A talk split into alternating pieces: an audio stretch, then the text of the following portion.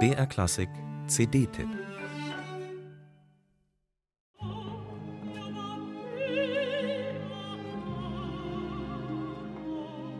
Die naive Lauretta, die auf dem Balkon Vögelchen füttert, während ihr Babbo Gianni Schicchi Testamente fälscht? Im Ernst, ist das eine Rolle für Asmi Gregorian?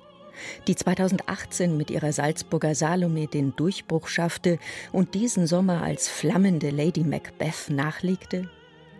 Was sich nach Fehlbesetzung anhört, war ein genialer Schachzug von Regisseur Christoph Loy bei den Salzburger Festspielen 2022 denn die litauische Sopranistin sang alle drei weiblichen Hauptrollen in Puccinis Operntriptychon. Dessen Teile wurden im Sinne einer zunehmend komplexen Psychologie neu angeordnet. Nach der harmlosen Lauretta schlüpft Gregorian in die Rolle der frustrierten Ehefrau des Schiffers Michele, die von einem ganz anderen Leben träumende Giorgetta.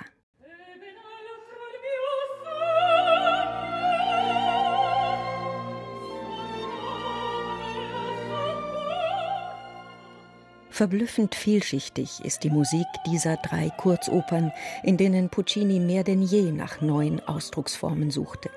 Locker fließendes Parlando statt großer Arien, begleitet von einem Orchesterkommentar aus raffiniert verflochtenen Leitmotiven. Franz Welser Möst und die Wiener Philharmoniker kosten die Kontraste zwischen leidenschaftlichem Ausbruch und lyrischer Transparenz voll aus. Faszinierend, wie sich die Klangsprache von Stück zu Stück verändert.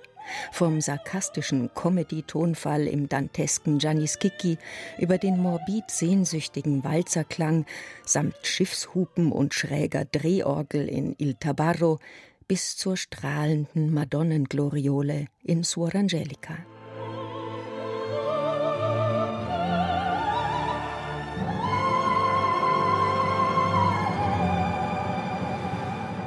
Die Inszenierung von Christoph Loy ist bewundernswert unspektakulär. In einem mit wenigen Requisiten umgestalteten Einheitsraum legt er den Schwerpunkt auf eine psychologisch subtile und musikalisch absolut schlüssige Personenregie. Dass das so großartig funktioniert, liegt auch an der spielfreudigen und stimmlich hervorragenden Besetzung etwa die ebenfalls in einer Dreifachrolle zu sehende Enkeleida Schkosa, Mischa Kiria als Gianni Schicchi oder Roman Burdenko als Michele.